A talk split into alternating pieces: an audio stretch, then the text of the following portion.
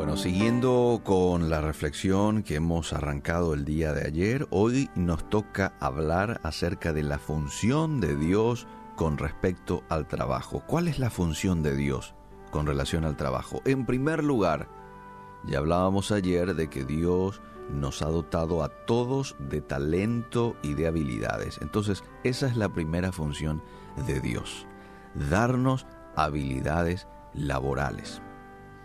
Hay mucha gente que quizás tenga la autoestima tan baja que diga, no, pero si yo no soy bueno para nada, nada me sale, hermano. No me sale nada. No, eso no es verdad. Eso es una mentira que vos te creíste. Que mucha gente hoy, muchos padres, lastimosamente están creando en sus hijos al decirle, por ejemplo, no sos bueno para nada, sos un inútil, ¿verdad? Entonces, eso deshabilita a la persona y la persona va creciendo creyendo esta mentira, porque es una mentira.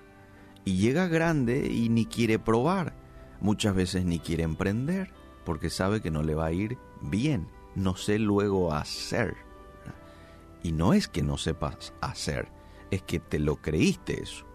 Dios te ha dado la capacidad de emprender, de hacer, de desarrollarte, a través de las habilidades que Él te dio.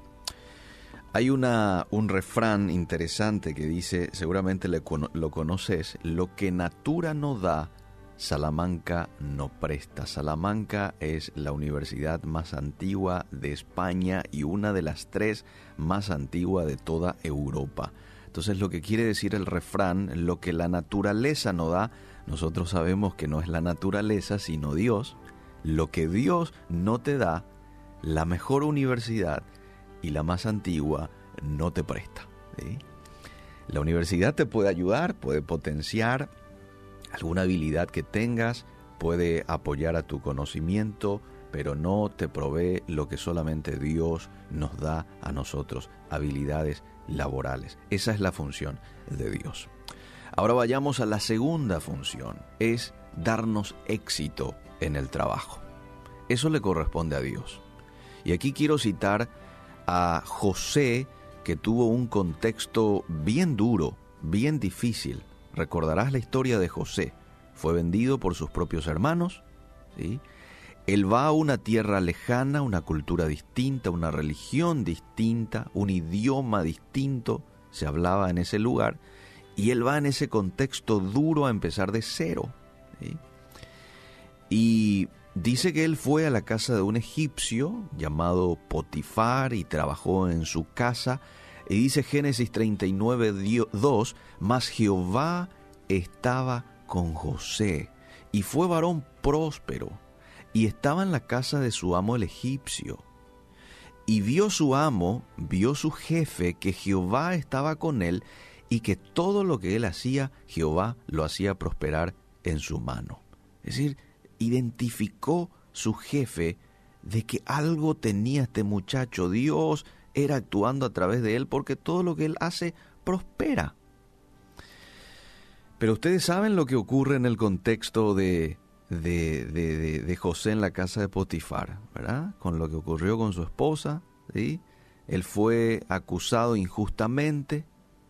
La esposa de Potifar lo acusa ante su esposo de que él supuestamente la, quiso violar, cosa que no ocurrió, ¿no? Dice la Biblia que él huyó de la tentación y lo hizo desnudo, pero eso utilizó la esposa en su contra. Bueno, entonces él va injustamente a la cárcel. Y uno se pregunta, pero Señor, si él te estaba siendo fiel, ¿cómo es que va a la cárcel ahora? No, lo que ocurre es que Dios estaba tratando con José esa era parte del proceso de preparación de Dios este, para con José. Y José va a la cárcel. Pero ¿qué ocurre? Ahí en la cárcel Dios estaba con él. Entonces se ganó el respeto del carcelero, se ganó el respeto de los demás allí en la cárcel. Dios le dio visión allí en la cárcel de lo que se venía en un futuro cercano y finalmente se cumple. La Biblia nos muestra de que todo lo que José había profetizado finalmente se cumple. Es decir, Dios estaba con José aún en la cárcel y ahí le daba éxito. Pero el final de José no fue la cárcel. finalmente él termina donde Dios le había prometido que él iba a terminar. Va al palacio y termina siendo el segundo de, en cuanto a importancia en Egipto. Y otra vez Dios estuvo con él en el palacio y le dio éxito. Entonces, es una tarea de Dios darnos a nosotros éxito en el escenario en el cual nos encontremos. A veces tenemos que pasar por desiertos, pero aún en el desierto Dios nos acompaña o Dios te estará, este, estará contigo dándote el éxito y abriendo caminos. Y lo tercero en cuanto a la función de Dios con respecto al trabajo es Dios controla los ascensos y avances laborales. A muchas personas le cuesta creer que esta es la función de Dios y lo dejan de lado en lo que se refiera al trabajo, las habilidades y los ascensos. Pero Dios es el que se encarga de los ascensos en el trabajo. Por eso vale la pena tener su aprobación, porque de Él depende que yo ascienda. De Él depende que mi sueldo suba, no tanto de mi jefe terrenal, es de Dios.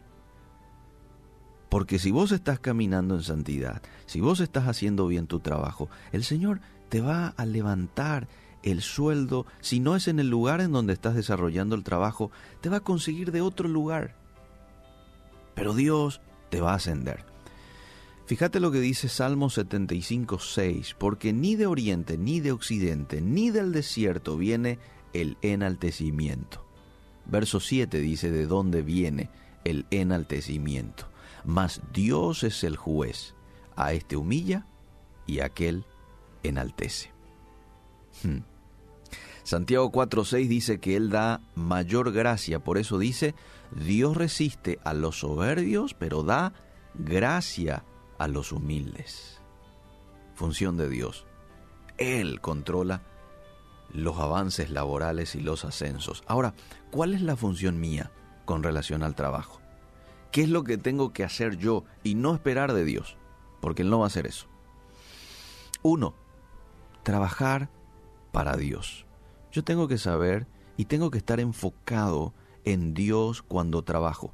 De paso, esto te va a librar de sentimientos nocivos, porque si vos trabajás para el hombre y de por ahí el hombre no eh, valora tu trabajo, no lo destaca, puede que te desanimes. Pero cuando vos trabajas para Dios, aun cuando no haya palabras buenas, palabras bonitas, igual vos vas a estar animado porque Dios también es un buen pagador. ¿sí? Colosenses 3:23 dice, todo lo que hagáis, hacedlo de corazón como para el Señor y no para los hombres, sabiendo que del Señor recibiréis la recompensa de la herencia.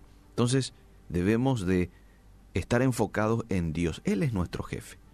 Nuestro jefe terrenal muchas veces no va a estar en el trabajo, muchas veces se va a olvidar de darnos este, buenas palabras, ¿verdad?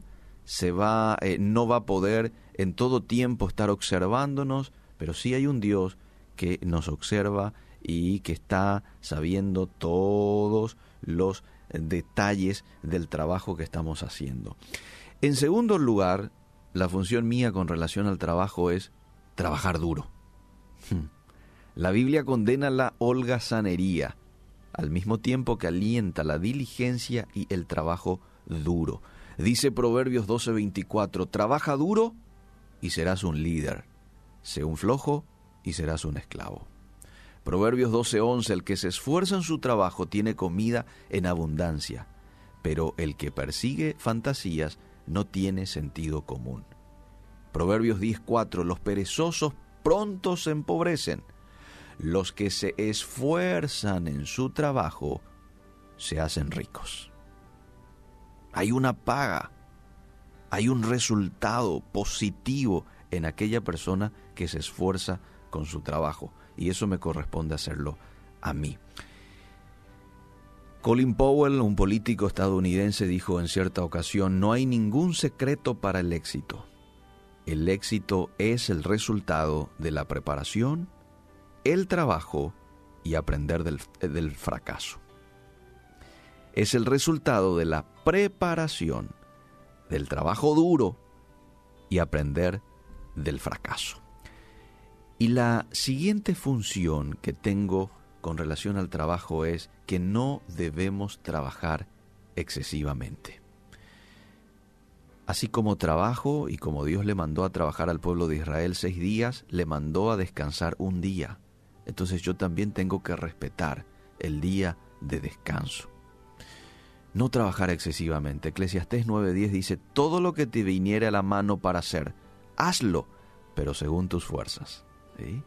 Deuteronomio 5:12, observa el día sábado, conságralo al Señor y no trabajes en ese día.